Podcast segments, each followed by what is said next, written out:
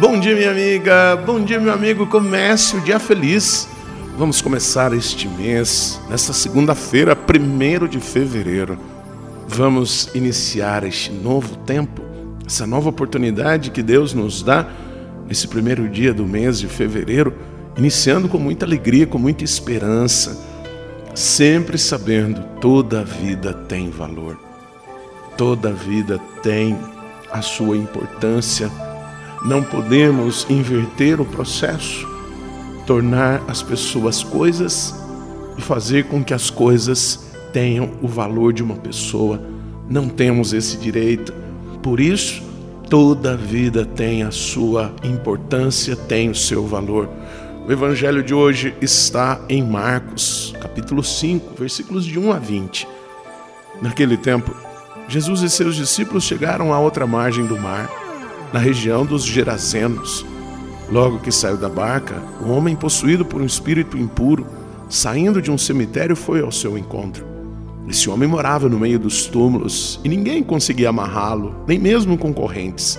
Muitas vezes tinha sido amarrado com algemas e correntes, mas ele arrebentava as correntes e quebrava as algemas, e ninguém era capaz de dominá-lo. Dia e noite ele vagava entre os túmulos e pelos montes, gritando e ferindo-se com pedras.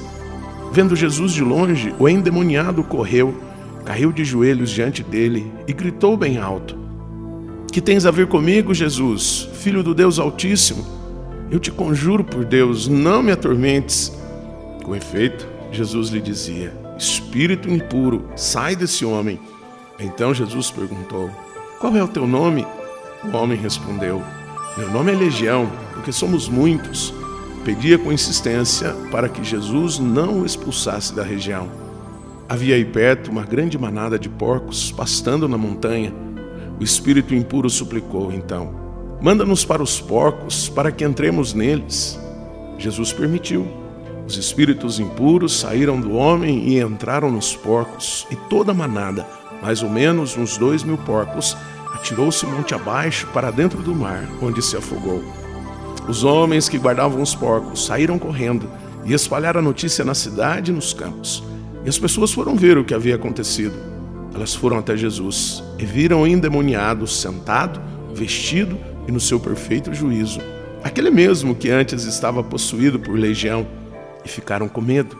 Os que tinham presenciado o fato explicaram-lhes o que havia acontecido com o endemoniado e com os porcos. Então começaram a pedir que Jesus fosse embora daquela região. Enquanto Jesus entrava de novo na barca, o homem que tinha sido endemoniado pediu-lhe que o deixasse ficar com ele. Jesus, porém, não permitiu. Entretanto, lhe disse: Vai para casa, para junto dos teus, e anuncia-lhes tudo que o Senhor, em sua misericórdia, fez por ti.